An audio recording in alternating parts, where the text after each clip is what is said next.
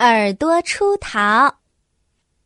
婷婷晚上做了一个奇怪的梦，她梦见自己的两只耳朵不知道为什么说起话来啦，絮絮叨叨的说了一夜。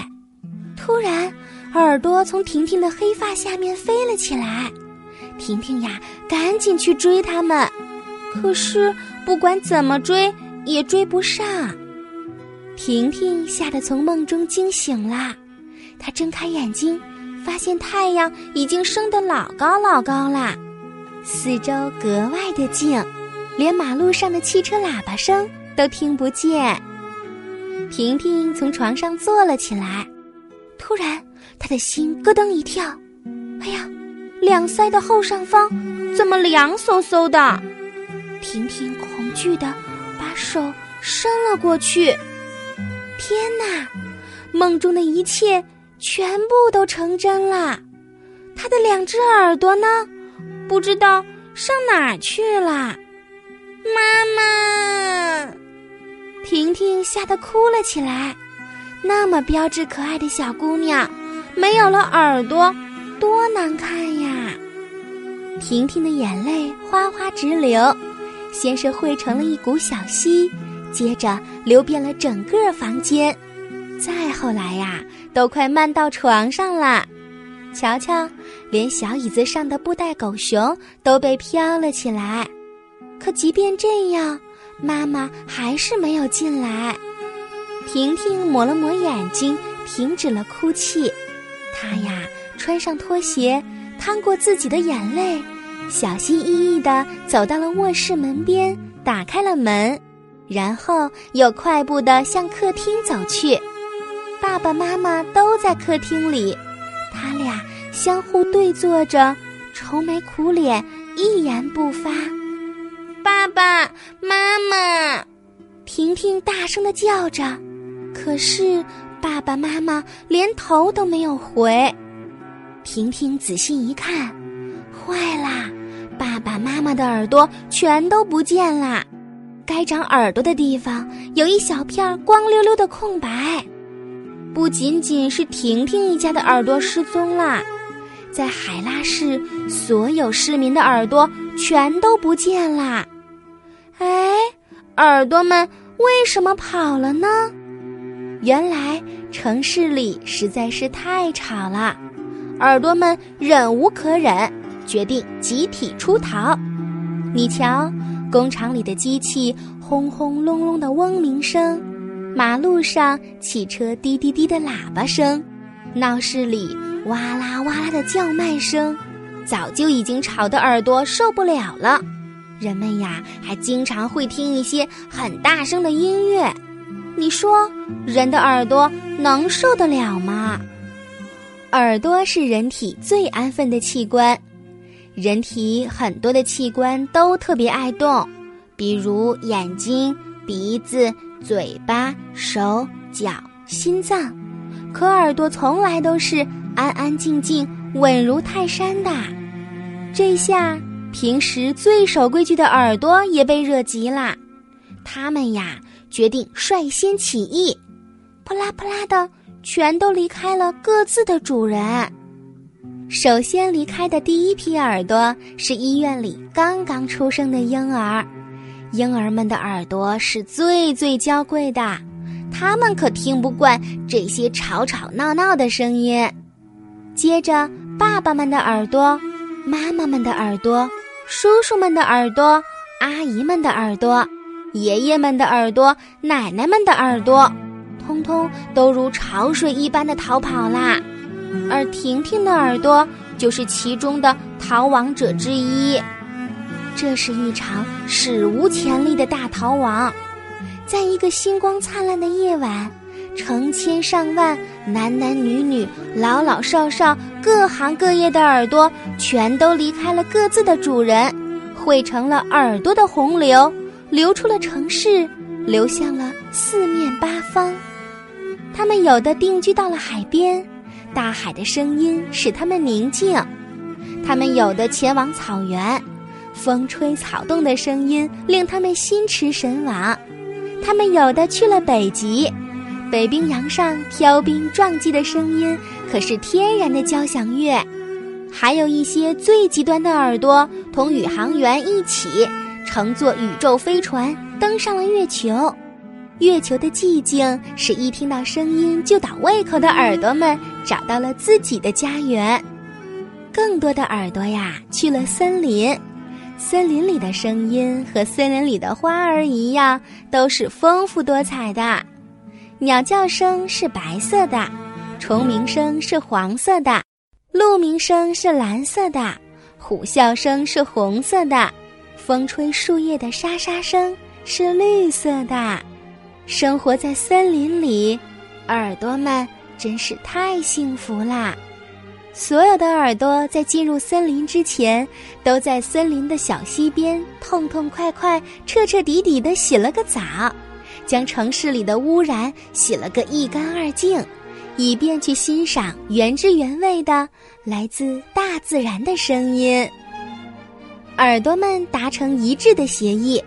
永远都不要回到那吵吵嚷嚷的城市里去啦。可是没有了耳朵，海拉市的市民变得越来越不方便啦。两个人即便是面对面、近在咫尺，也听不到对方说话。人们出门之前必须要准备好笔和纸，所有的交谈都是用笔来谈。这一下呀。很多人都练成了书法家，有的人呢，因此当上了作家。面对耳朵的不辞而别，最最苦恼的要数海拉市的市长施皮龙先生。施皮龙天生就嗜好演讲，他的破锣嗓子要比飞机上产生的噪音还要高出一百个分贝。他讲演时呀，听众感觉就像有一百门大炮齐鸣。没有人可以坚持到他讲完而不耳膜出血的，全体市民的耳朵出逃，使他的讲演没有了任何用武之地。所以现在他传达自己的意思只能靠手写，可是偏偏他的书法极差，作文成绩打小就没有合格过，写字给他带来了无穷无尽的烦恼。所以呀，他一怒之下签署了一项命令，将所有的耳朵通通抓回来。军队、警察、全体市民全都行动起来啦！这次的军事行动恐怕是海拉市有史以来的最大规模的一次军事行动，飞机、坦克全部都出动啦！在施皮龙市长兼总司令的率领下，浩浩荡荡的大军。开进了大森林。手无寸铁的耳朵们听到了飞机、大炮的隆隆声，知道是他们的主人找来啦。可是耳朵们没有一个屈服的，所有的耳朵都表示一定要捍卫自由，抗争到底。施皮龙市长他拿出高音喇叭，在森林里发表了演说，所有的耳朵全都被震出了血。但是却没有一只耳朵准备让步，在这样的情况下，施皮龙市长不得不发布进攻的命令。于是，战斗机、大炮、坦克呼啸着朝耳朵们包围过来啦，对他们形成了包围圈。耳朵被他们的主人一步又一步地逼到了森林边的一个火山口上，耳朵们紧紧相拥在一起。